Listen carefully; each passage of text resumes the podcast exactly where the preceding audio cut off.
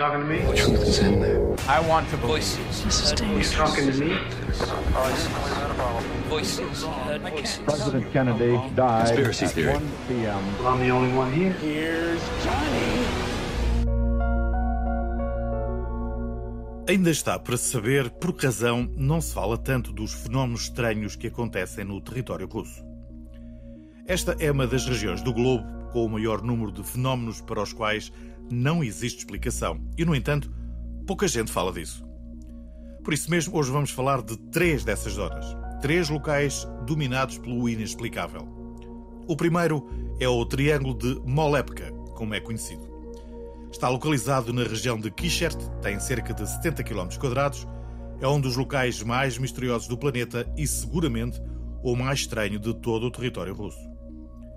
A zona é densamente arborizada e foi utilizada pela KGB para a instalação de bases militares. Os primeiros relatos de que algo estranho se passava em Molepka remontam aos anos 30 do século XIX. Já nessa época, os camponeses da região contavam histórias sobre estranhas luzes que dançavam no céu e que por vezes eram acompanhadas de aparelhos voadores não identificados. Mas um dos eventos mais surpreendentes do chamado Triângulo de Molepka aconteceu em 1983. O geólogo Emil Bachurin encontrava-se na zona entretido a caçar, coisa que fazia especialmente durante os meses de inverno. Mas a caça passou rapidamente para segundo plano, pois, no meio da neve, Emil foi surpreendido com a visão de um círculo com 62 metros de diâmetro. Depois de relatar o estranho avistamento, foram várias as pessoas que se deslocaram ao local e todas elas foram unânimes na sua apreciação. De facto, o local parecia um aeroporto, tal era o movimento de naves extraterrestres que sobrevoavam a zona. A regularidade com que são registados os avistamentos de bolas brilhantes é tão grande que os moradores da região as apelidam de laranjas de fogo. Mas, como não há bela sem senão, todos aqueles que visitam o Triângulo são acometidos por um grande mal-estar que incluem longas enxaquecas e o aumento significativo da pressão arterial. Há mesmo quem compara a experiência com a sensação de se estar num local fora deste mundo. Os estranhos relatos provocaram a curiosidade em muitos turistas que têm procurado a zona em busca de uma fotografia perfeita. Só que, e por estranho que possa parecer, toda a área está afetada por interferências magnéticas que tornam impossível a utilização de telemóveis ou máquinas fotográficas. Segundo o escritor russo Alexander Miagenkov, os incidentes que acontecem nesta área não podem ser comparados a qualquer outro lugar.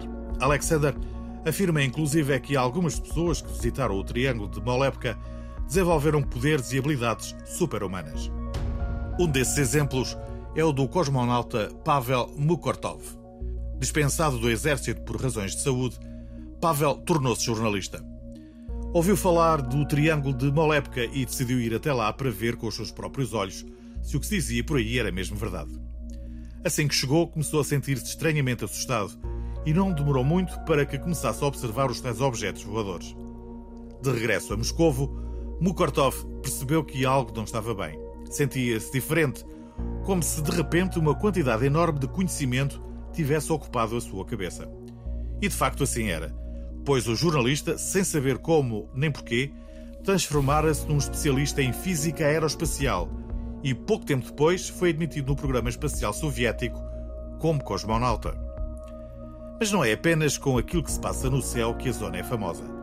Uma equipa de reportagem de um canal de televisão americano tentou fazer uma reportagem no local, porém, logo à chegada, depararam-se com uma fonte de energia estranha que os impedia de utilizar as câmaras e, como se isso não fosse suficiente, foram perseguidos por estranhos seres translúcidos que emanavam um calor estranho, a ponto de terem provocado queimaduras na pele de alguns dos repórteres.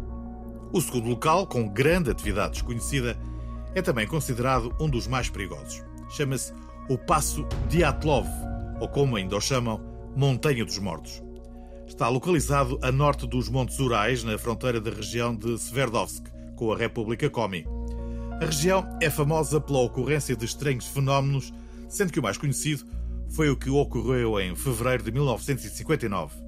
Uma expedição composta por nove alpinistas e coordenada por Igor Dyatlov encontrava-se a escalar as montanhas, mas com o aproximar da noite resolveram parar para descansar. O que aconteceu a seguir é que ninguém consegue explicar. todos os nove alpinistas morreram. A investigação que se seguiu descobriu que naquela noite os viajantes entraram em pânico, cortaram as tendas e desceram rapidamente para a aldeia. Alguns perderam a vida devido ao frio, pois não estavam a usar roupa adequada para a temperatura que se fazia sentir. Três deles estavam, por alguma misteriosa razão, com as costelas quebradas e a cabeça partida.